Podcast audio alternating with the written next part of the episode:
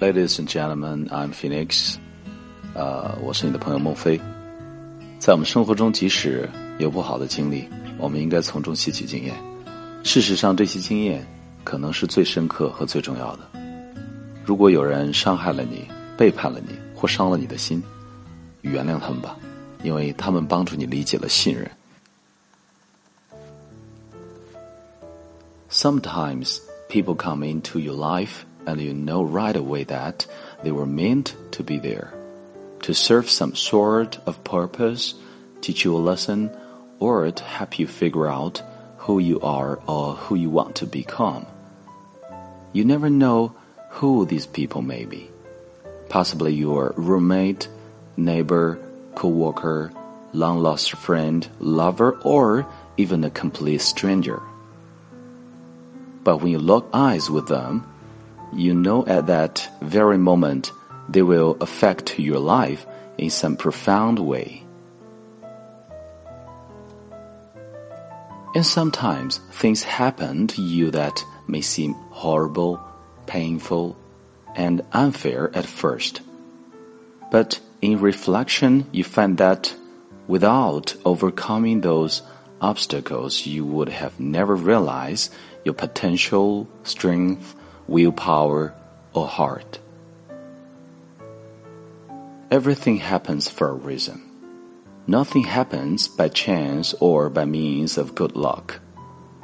Illness, injury, love, lost moments of true greatness, and sheer stupidity all occur to test the limits of your soul.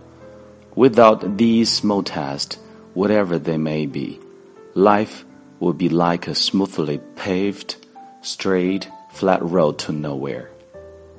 It would be safe and comfortable, but dull and utterly pointless.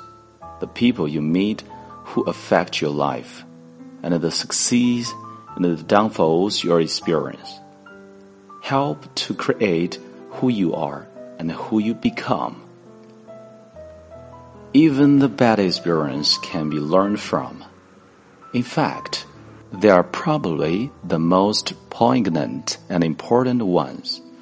If someone hurts you, betrays you, or breaks your heart, forgive them, for they have helped you learn about trust and the importance of being cautious when you open your heart. If someone loves you, love them back unconditionally, not only because they love you, but because in a way, they are teaching you to love and how to open your heart and eyes to things.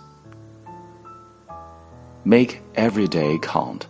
Appreciate every moment and take from those moments everything that you possibly can for you may never be able to experience it again.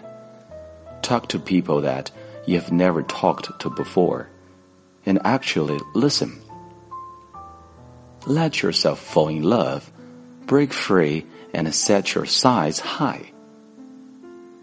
Hold your head up because you have every right to. Tell yourself you are a great individual and believe in yourself. For if you don't believe in yourself, it will be hard for others to believe in you.